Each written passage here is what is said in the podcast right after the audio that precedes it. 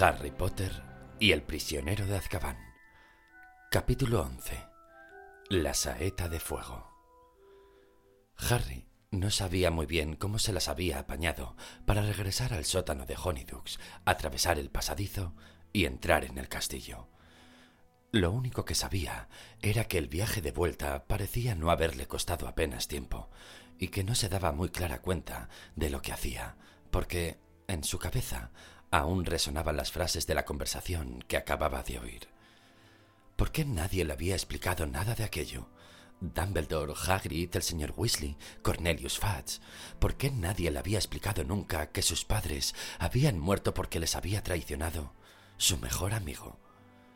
Ron y Hermione observaron intranquilos a Harry durante toda la cena, sin atreverse a decir nada sobre lo que habían oído, porque Percy estaba sentado cerca.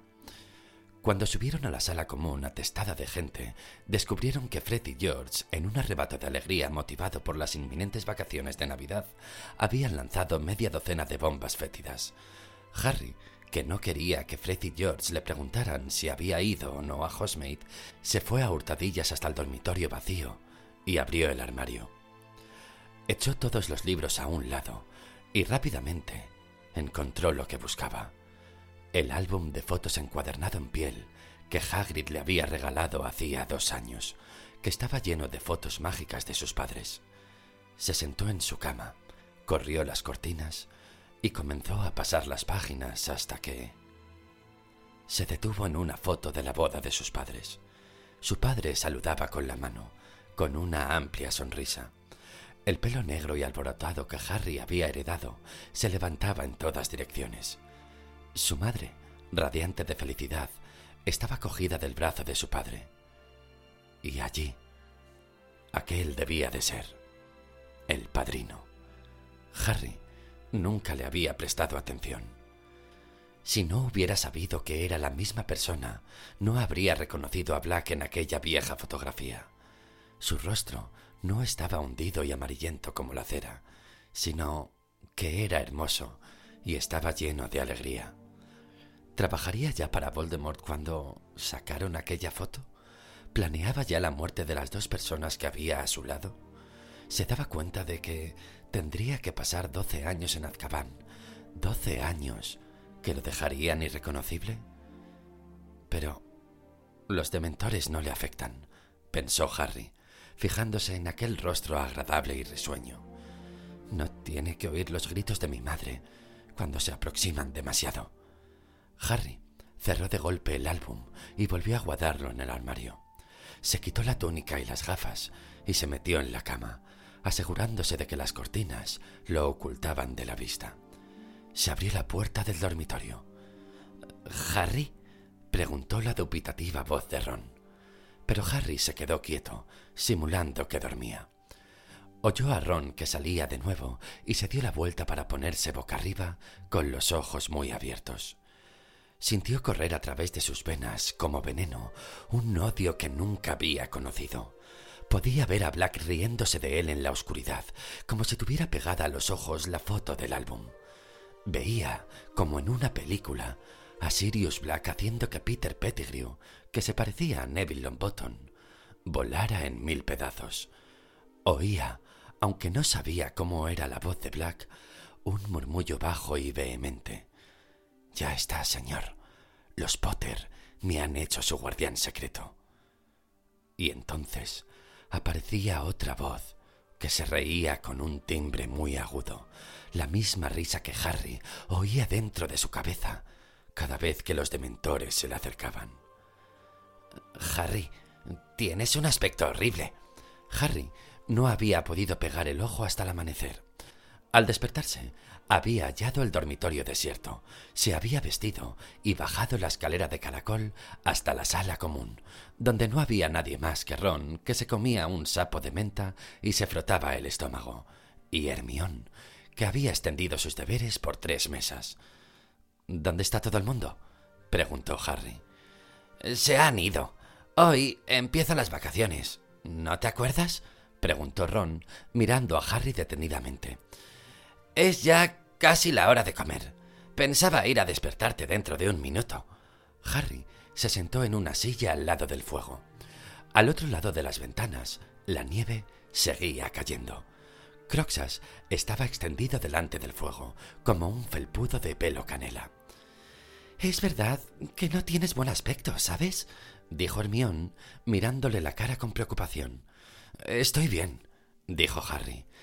Escucha, Harry, dijo Hermión, cambiando con Ron una mirada. Debes de estar realmente disgustado por lo que oímos ayer, pero no debes hacer ninguna tontería. ¿Cómo qué? dijo Harry. Como ir detrás de Black, dijo Ron tajante. Harry se dio cuenta de que habían ensayado aquella conversación mientras él estaba dormido. No dijo nada. No lo harás. ¿Verdad que no, Harry? dijo Hermión. Porque no vale la pena morir por Black, dijo Ron. Harry los miró. No entendían nada. ¿Sabéis qué veo y oigo cada vez que se me acerca un dementor? Ron y Hermión negaron con la cabeza con temor. Oigo a mi madre, que grita e implora a Voldemort.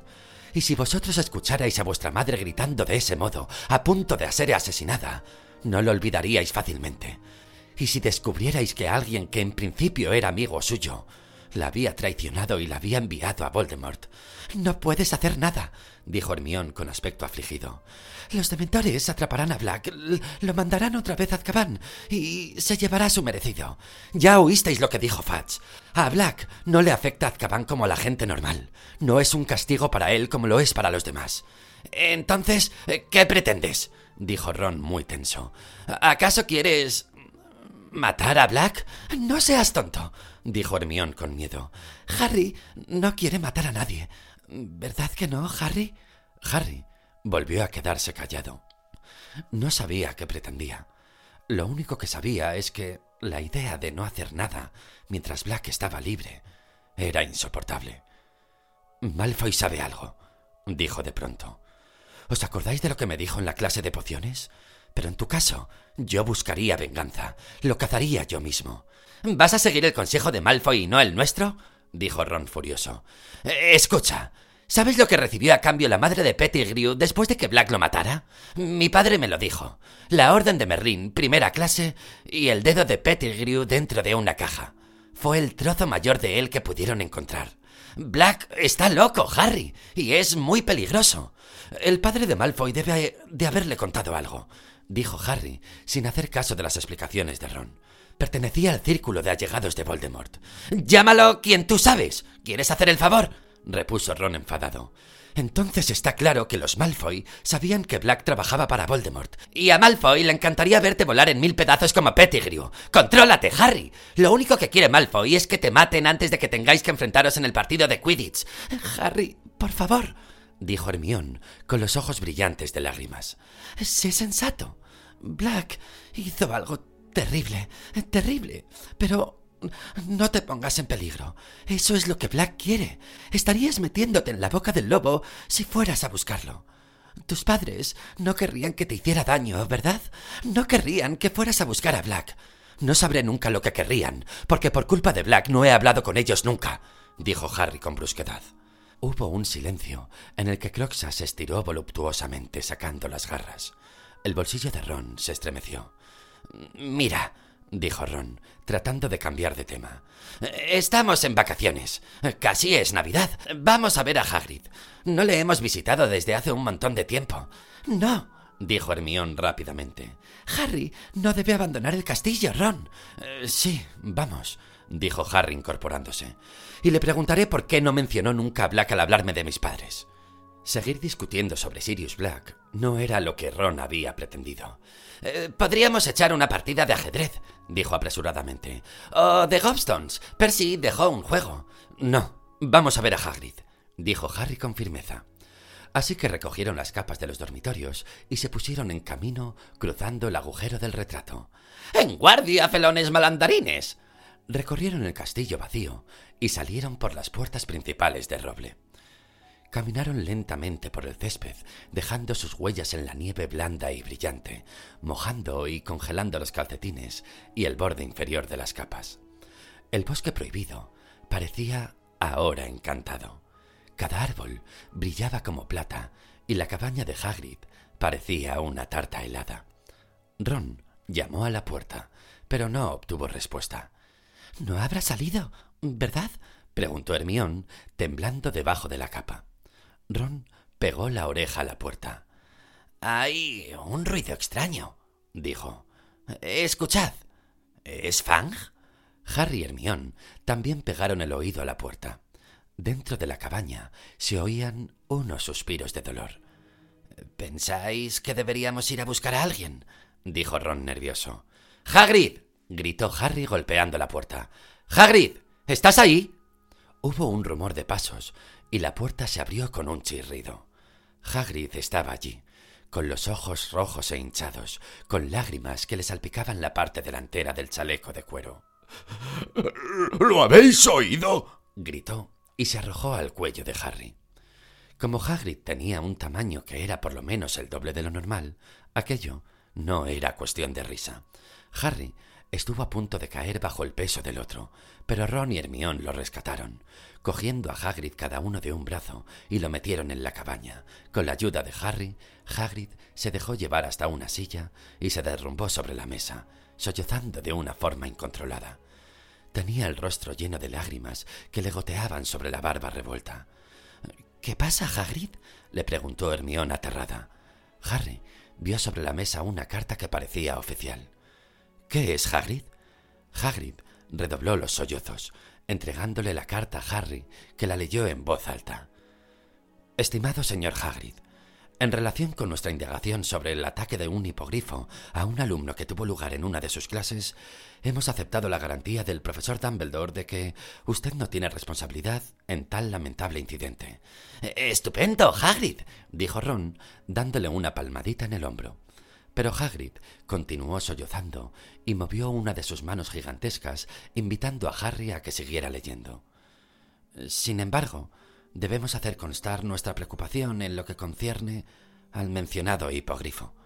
Hemos decidido dar curso a la queja oficial presentada por el señor Lucius Malfoy, y este asunto será, por lo tanto, llevado ante la Comisión para las Criaturas Peligrosas. La vista tendrá lugar el día 20 de abril. Le rogamos que se presente con el hipogrifo en las oficinas londinenses de la Comisión, el día indicado.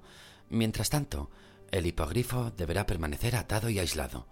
Atentamente, seguía la relación de los miembros del Consejo Escolar. Vaya, dijo Ron. Pero, según nos has dicho, Hagrid, Buckbeak no es malo. Seguro que lo consideran inocente. No conoces a los monstruos que hay en la comisión para las criaturas peligrosas, dijo Hagrid con voz ahogada, secándose los ojos con la manga. La han tomado con los animales interesantes. Un ruido repentino, procedente de un rincón de la cabaña de Hagrid, hizo que Harry, Ron y Hermione se volvieran. Buckbeak, el hipogrifo, estaba acostado en un rincón, masticando algo que llenaba de sangre el suelo. No podía dejarlo atado fuera en la nieve, dijo con la voz anegada en lágrimas. Completamente solo. En Navidad. Harry, Ron y Hermione se miraron nunca habían coincidido con Hagrid en lo que él llamaba animales interesantes y otras personas llamaban monstruos terroríficos.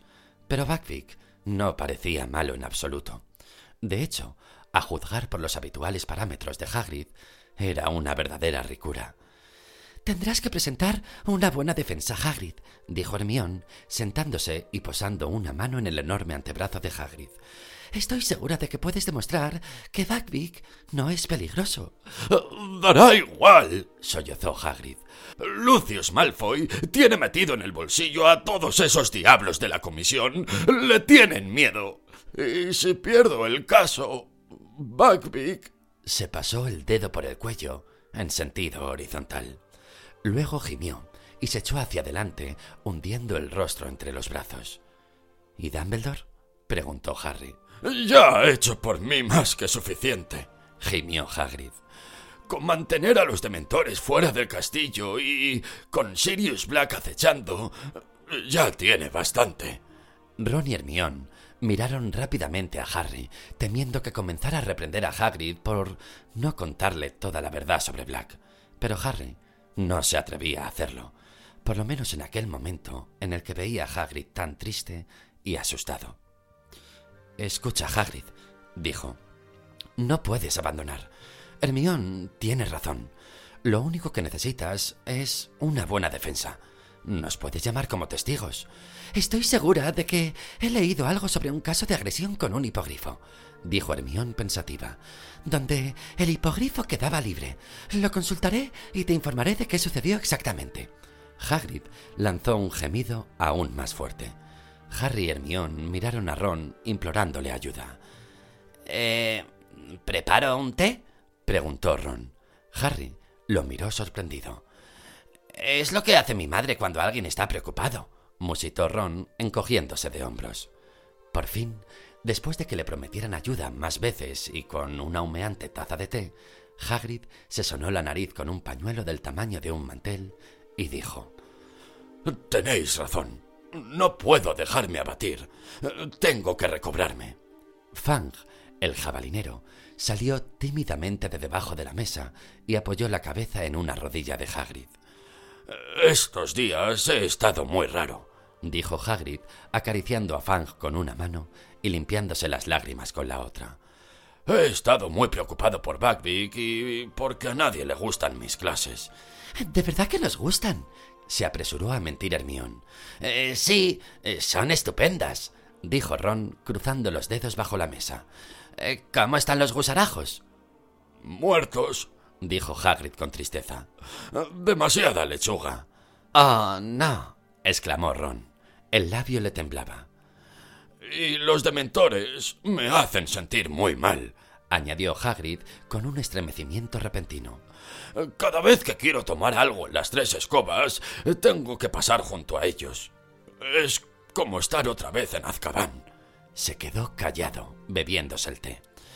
Harry, Ron y Hermión lo miraban sin aliento. No le habían oído nunca mencionar su estancia en Azkaban. Después de una breve pausa, Hermión le preguntó con timidez. ¿Tan horrible es Azkaban, Hagrid? No te puedes hacer una idea, respondió Hagrid en voz baja. Nunca me había encontrado en un lugar parecido. Pensé que me iba a volver loco. No paraba de recordar cosas horribles. El día que me echaron de Hogwarts, el día que murió mi padre, el día que tuve que desprenderme de Norberto. Se le llenaron los ojos de lágrimas. Norberto era la cría de dragón que Hagrid había ganado cierta vez en una partida de cartas.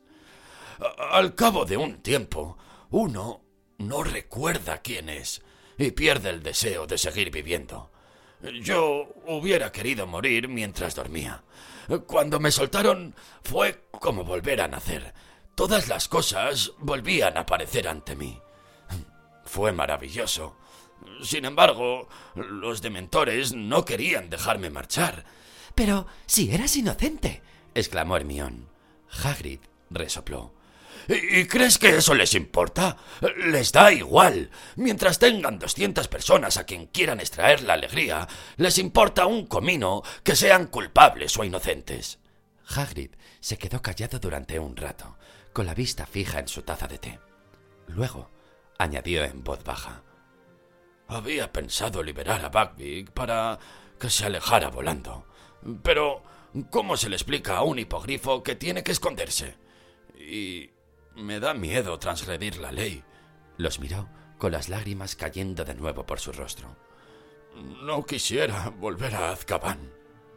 La visita a la cabaña de Hagrid, aunque no había resultado divertida, había tenido el efecto que Ron y Hermione deseaban.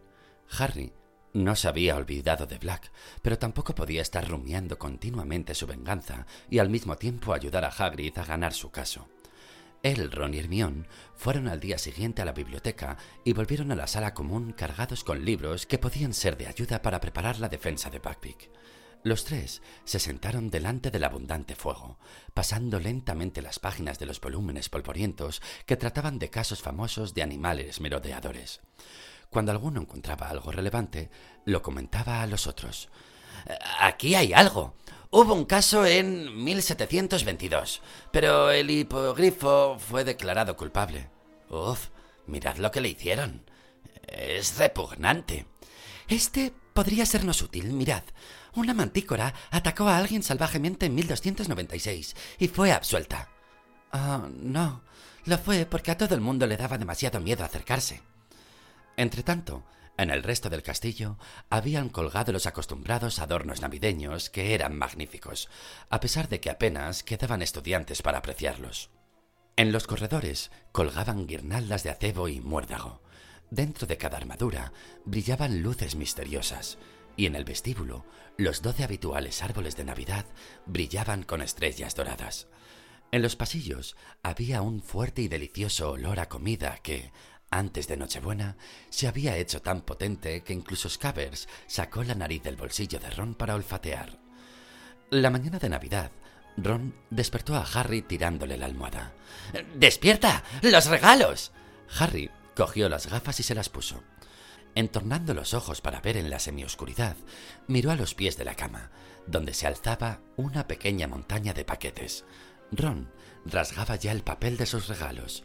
Otro jersey de mamá. Marrón otra vez. Mira a ver si tú tienes otro. Harry tenía otro. La señora Weasley le había enviado un jersey rojo con el león de Gryffindor en la parte de delante, una docena de pastas caseras, un trozo de pastel y una caja de turrón. Al retirar las cosas, vio un paquete largo y estrecho que había debajo. ¿Qué es eso? Preguntó Ron, mirando el paquete y sosteniendo en la mano los calcetines marrones que acababa de desenvolver. No sé. Harry abrió el paquete y ahogó un grito al ver rodar sobre la colcha una escoba magnífica y brillante. Ron dejó caer los calcetines y saltó de la cama para verla de cerca. No puedo creerlo, dijo con la voz quebrada por la emoción. Era una saeta de fuego, idéntica a la escoba de ensueño que Harry había ido a ver diariamente en la tienda del callejón Diagón. El palo brilló en cuanto Harry le puso la mano encima. La sentía vibrar, la soltó y quedó suspendida en el aire, a la altura justa para que él montara. Sus ojos pasaban del número dorado de la matrícula a las aerodinámicas ramitas de abedul y perfectamente lisas que formaban la cola. ¿Quién te la ha enviado? preguntó Ron en voz baja. Mira a ver si hay tarjeta, dijo Harry. Ron rasgó el papel en que iba envuelta la escoba. Nada. Caramba, ¿quién se gastaría tanto dinero en hacerte un regalo? Bueno, dijo Harry atónito. Estoy seguro de que no fueron los Dursley. Estoy seguro de que fue Dumbledore, dijo Ron, dando vueltas alrededor de la saeta de fuego, admirando cada centímetro. Te envió anónimamente la capa invisible. Había sido de mi padre, dijo Harry. Dumbledore se limitó a remitírmela. No se gastaría en mí cientos de galeones. No puede ir regalando a los alumnos cosas así. Ese es el motivo por el que no podría admitir que fue él, dijo Ron. Por si algún imbécil como Malfoy lo acusaba de favoritismo. ¡Malfoy! Ron se rió estruendosamente. Ya verás cuando te vea montado en ella. Se pondrá enfermo. Esta es una escoba de profesional. No me lo puedo creer, musitó Harry, pasando la mano por la saeta de fuego, mientras Ron se retorcía de la risa en la cama de Harry, pensando en Malfoy. ¿Quién? Ya sé. Ya sé quién ha podido ser. Lupin. ¿Qué? dijo Harry riéndose también. ¿Lupin? Mira, si tuviera tanto dinero, podría comprarse una túnica nueva. Eh, sí, pero le caes bien, dijo Ron. Cuando tu Nimbus se hizo añicos, él estaba fuera, pero tal vez se enterase y decidiera acercarse al callejón Diagón para comprártela. ¿Que estaba fuera? preguntó Harry. Durante el partido estaba enfermo. Bueno, no se encontraba en la enfermería, dijo Ron. Yo estaba allí limpiando los orinales por el castigo de Snape. ¿Te acuerdas? Harry miró a Ron frunciendo el entrecejo. No me imagino a Lupin haciendo un regalo como este. ¿De qué os reís los dos? Hermión acababa de entrar con el camisón puesto y llevando a Croxas, que no parecía contento con el cordón de oropel que llevaba al cuello. ¡No lo metas aquí! dijo Ron, sacando rápidamente a Scabbers de las profundidades de la cama y metiéndosela en el bolsillo del pijama. Pero Hermión no le hizo caso. Dejó a Croxas en la cama vacía de Sismus y contempló la saeta de fuego con la boca abierta. Vaya, Harry. ¿Quién te la ha enviado? No tengo ni idea. No traía tarjeta. Ante su sorpresa, Hermión no estaba emocionada ni intrigada. Antes bien, se ensombreció su rostro y se mordió el labio. ¿Qué te ocurre? le preguntó Ron. No sé, dijo Hermión, pero es raro. ¿No os parece? Lo que quiero decir es que es una escoba magnífica, ¿verdad? Ron suspiró exasperado. Es la mejor escoba que existe, Hermión, aseguró. Así que debe de ser carísima. Probablemente costó más que todas las escobas de Slytherin juntas, dijo Ron con cara radiante. Bueno, ¿quién enviaría a Harry algo tan caro sin siquiera decir quién es? ¿Y qué más da? Preguntó Ron con impaciencia. Escucha, Harry, ¿puedo dar una vuelta en ella? ¿Puedo? Creo que por el momento nadie debería montar en esa escoba, dijo Hermión. Harry y Ron la miraron. ¿Qué crees que va a hacer Harry con ella? ¿Barrer el suelo? preguntó Ron. Pero antes de que Hermión pudiera responder, Croxas saltó de la cama de Simus al pecho de Ron. ¡Eh, ¡Llévatelo de aquí! Bramó Ron, notando que las garras de Croxas le rasgaban el pijama y que Scabbers intentaba una huida desesperada por encima de su hombro. Cogió a Scabbers por la cola y fue a propinar un puntapié a Croxas, pero calculó mal y le dio al baúl de Harry volcándolo. Ron se puso a dar saltos, aullando de dolor. A Croxas se le erizó el pelo. Un silbido agudo y metálico llenó el dormitorio. El chivatoscopio de bolsillo se había salido de los viejos calcetines de tío Vernon y daba vueltas encendido en medio del dormitorio. Se me había olvidado, dijo Harry, agachándose y cogiendo el chivatoscopio. Nunca me pongo esos calcetines si puedo evitarlo. En la palma de la mano, el chivatoscopio silbaba y giraba. Croxas le bufaba y enseñaba los colmillos. Sería mejor que sacaras de aquí a ese gato, dijo Ron furioso.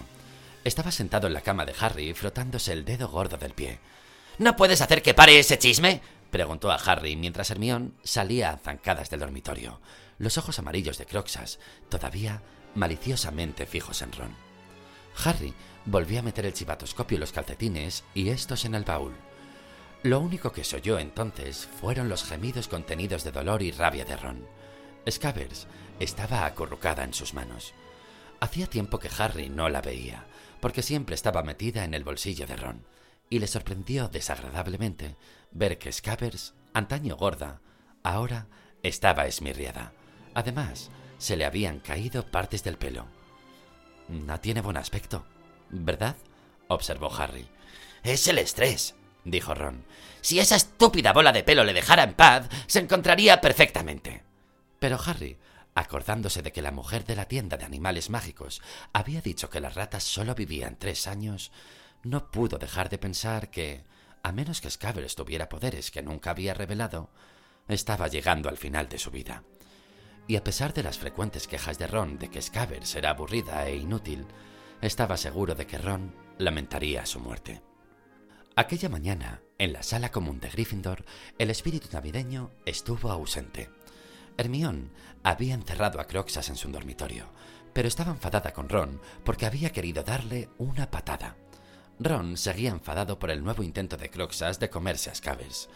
Harry desistió de reconciliarlos y se dedicó a examinar la saeta de fuego que había bajado con él a la sala común.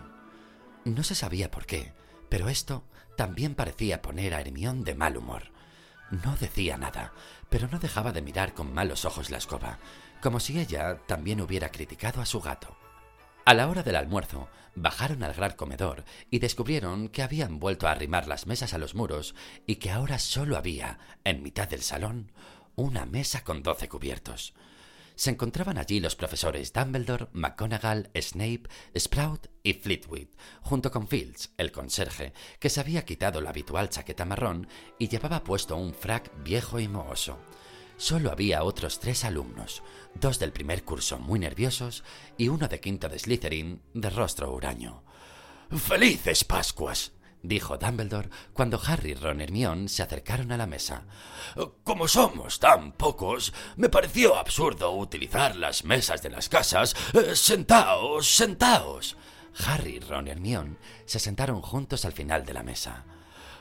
¡Cohete sorpresa!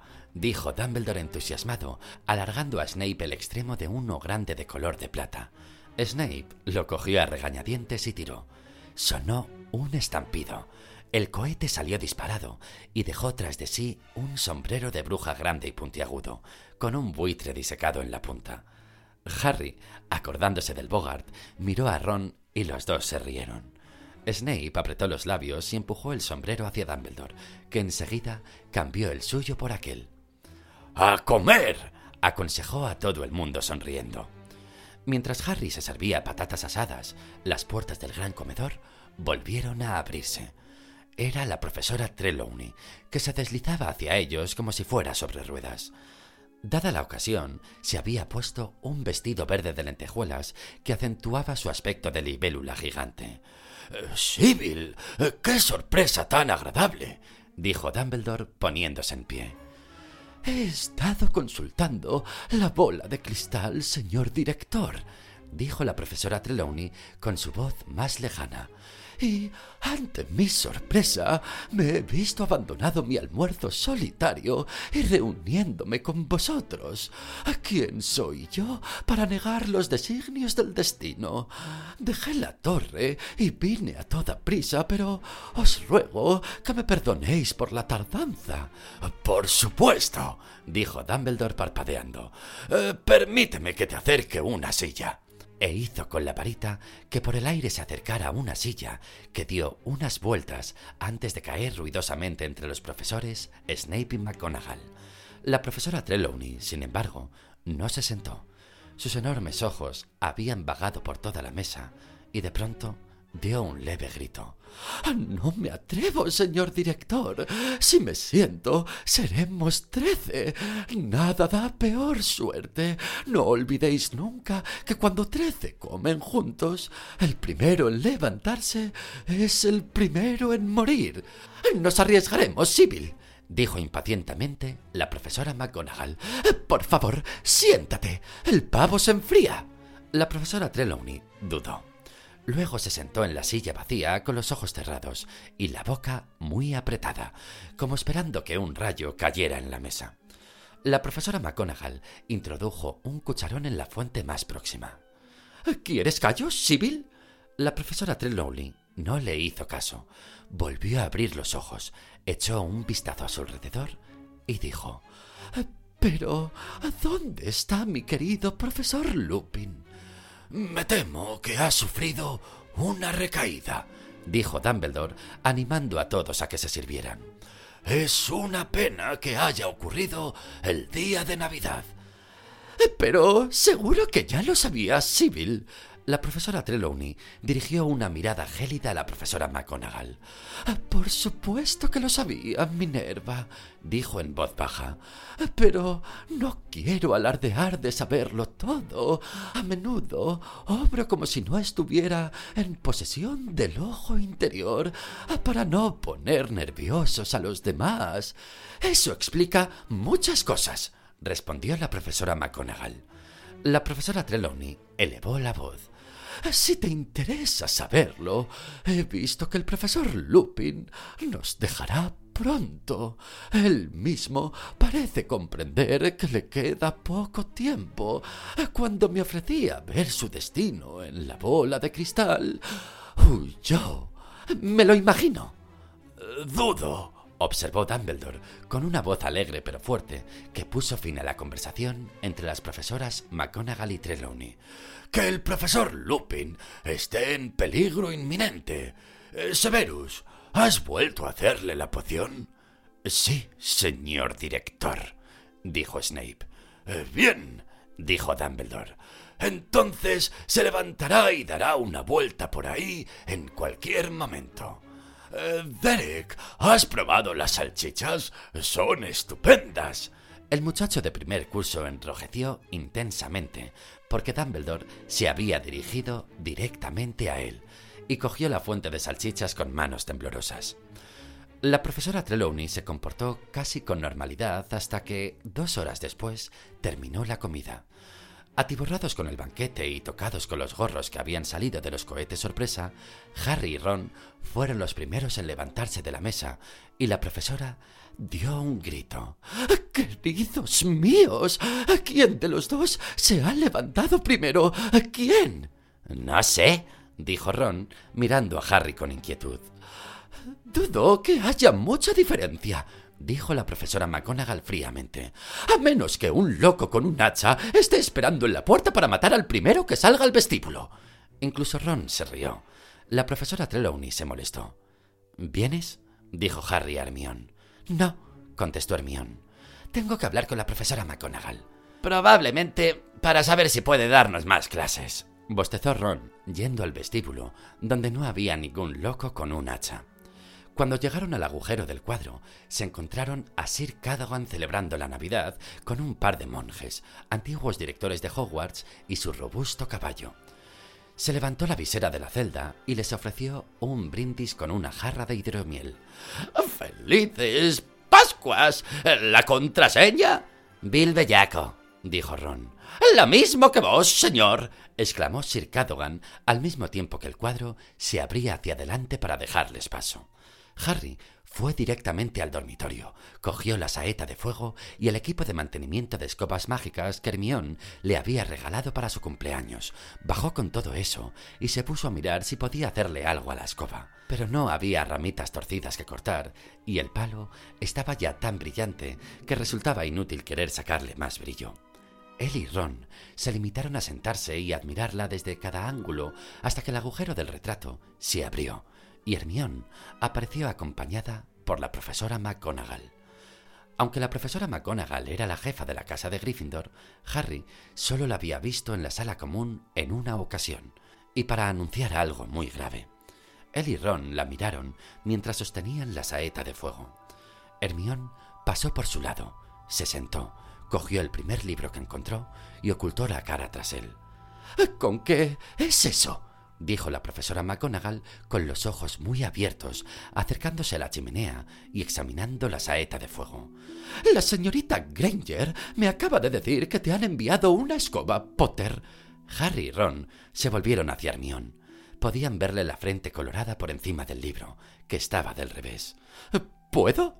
pidió la profesora McGonagall, pero no aguardó a la respuesta y les quitó de las manos la saeta de fuego la examinó detenidamente, de un extremo a otro. Hmm. ¿Y no venía con ninguna nota, Potter? ¿Ninguna tarjeta? ¿Ningún mensaje de algún tipo? Nada, respondió Harry, como si no comprendiera.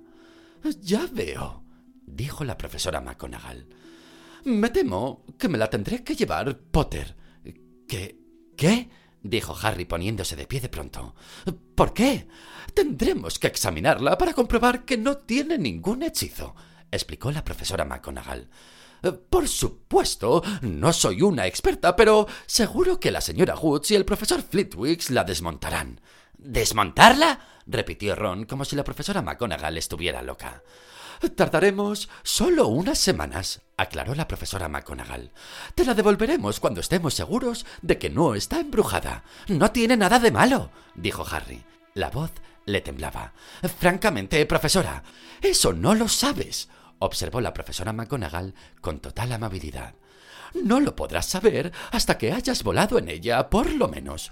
Y me temo que eso será imposible hasta que estemos seguros de que no se ha manipulado. Te tendré informado. La profesora McGonagall dio media vuelta y salió con la saeta de fuego por el retrato que se cerró tras ella. Harry se quedó mirándola, con la lata de pulímetro aún en la mano. Ron se volvió hacia Hermión. ¿Por qué ha ido corriendo la profesora McGonagall? Hermión dejó el libro a un lado. Seguía con la cara colorada, pero se levantó y se enfrentó a Ron con actitud desafiante. Porque Pensé, y la profesora McGonagall está de acuerdo conmigo, que la escoba podía habérsela enviado Sirius Black.